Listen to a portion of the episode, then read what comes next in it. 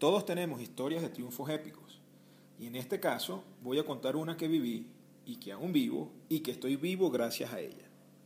Paso el aviso que dice kilómetro 7 y veo la meta adelante. Quedo como medio desconcertado porque se supone que son 10 kilómetros, pero la meta está adelante. Mientras me acerco a la meta, comienza a sonar la canción de Diego Torres Color Esperanza. Los ojos se me llenan de lágrimas porque efectivamente estoy cerca de la meta, pero aún no me cuadran los kilómetros. Como había leído, me sobrepongo al cansancio y acelero el ritmo para el remate final, pero me siguen faltando kilómetros.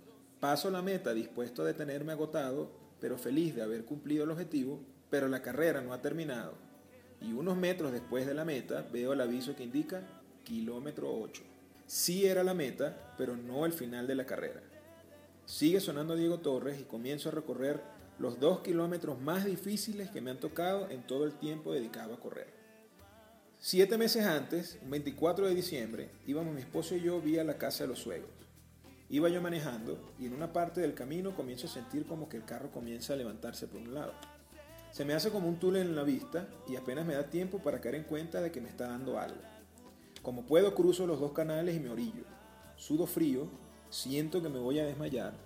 Espero un rato y al sentirme mejor decidimos continuar.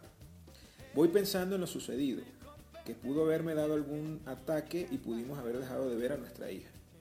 Tomo la decisión de inmediato de cambiar mi vida. Escucho a la internista diciéndome que en ese estado seguiré con mis problemas de colesterol alto, triglicéridos, hipertensión y que la solución comienza por bajar de peso, para lo cual recomienda dieta y ejercicio. Ese mismo día comencé y así pasé el resto de la Navidad hasta que llegamos de nuevo a Caracas. De inmediato comencé a caminar, la primera vez que salí caminé quizás un kilómetro de bajada y al intentar regresar sentí que me iba a morir. Tuve que llamar a mi esposa para que me fuera a buscar. Arrastré como pude mis 160 kilos en el carro y me fui con esa decepción, pero no desistí. Seguí caminando hasta que dominé aquella subida que me derrotó inicialmente y fui superando el olor que sentía en mi pierna izquierda luego de aquel accidente que me había dejado con seis tornillos en el tobillo y casi perdida la rodilla. Al comienzo, por el mismo peso, sentía mucho dolor en la parte afectada y recordaba cómo pensaba que no volvería a caminar sin un bastón. En unos meses ya me sentía cómodo en el circuito que hacía en la organización, de manera que empecé a caminar por la cota misma. Ya tenía cómo medir la distancia y el ritmo, y la doctora estaba impresionada de lo mucho que estaba bajando de peso. Cuando por fin hacía cómodamente unos 6 kilómetros, decidí comenzar a trotarlo y así fui hasta que, poco a poco pero con mucha constancia, completé mis primeros 10K.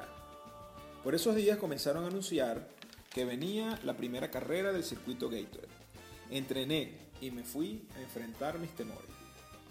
Mientras cruzo el kilómetro 8, siento que un poco más abajo de la cintura, de mi lado derecho, comienza a dolerme algún músculo de esos que comencé a sentir que existían desde que estoy entrenando.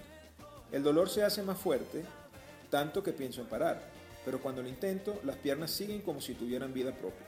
Decido aguantar, ya que total son solo dos kilómetros los que me separan de la meta. El mismo camino lo habíamos recorrido al comienzo de la carrera, pero ahora no reconozco nada. Busco puntos conocidos para saber que estoy avanzando, porque entre el dolor, que se hace más fuerte cada paso que doy, y el cansancio, siento que no avanzo nada.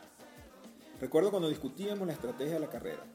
Arrancar corriendo, caminar en el medio y llegar corriendo o arrancar caminando y luego de algunos kilómetros comenzar a correr. A última hora decidimos darle corriendo toda la carrera, confiados en el entrenamiento que teníamos. Me parecía increíble que lo iba a lograr y que a pesar de todo, hasta había pasado gente que ahora iban a llegar detrás de mí. Agarro dos bolsitas de agua, una me la tomo y la otra me la riego en la cabeza y en el cuello. El dolor no pasa y ahora comienza a dolerme la rodilla buena. Finalmente veo el sitio de regreso que dice kilómetro 9. Aún no llego, y de verdad ya las fuerzas me abandonan. Pero en el camino comienzo a ver situaciones que me hacen retomar el ritmo a pesar de todo. Doy la vuelta en U y oficialmente comienzo a recorrer mi último kilómetro. Me duele la pantorrilla, pero mientras avanzo paso al lado de alguien que en cuclillas pasa un dolor que expresa su cara. Sigo y más adelante veo a otro que vomita y dice, no puedo más.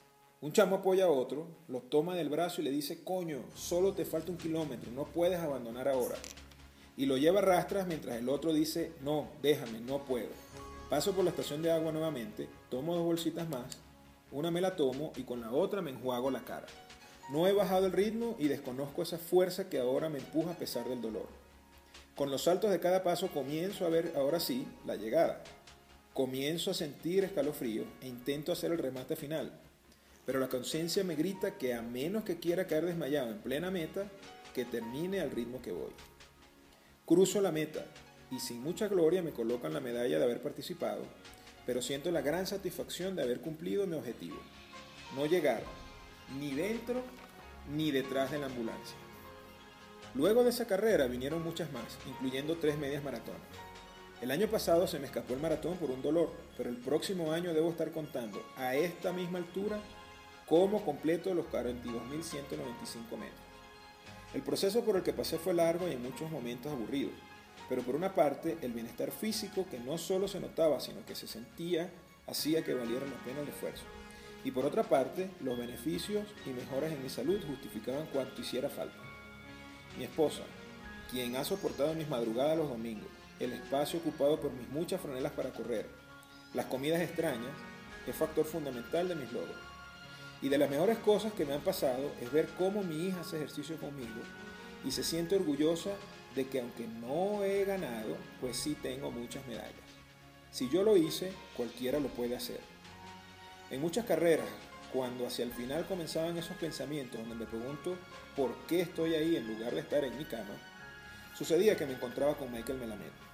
Se me hacía un nudo en la garganta y lo aplaudía y me sentía como reimpulsado a terminar, aunque iba desconfiado porque si me descuidaba podía incluso alcanzarme y pasarme. Pero eso ya es parte de algún otro cuento.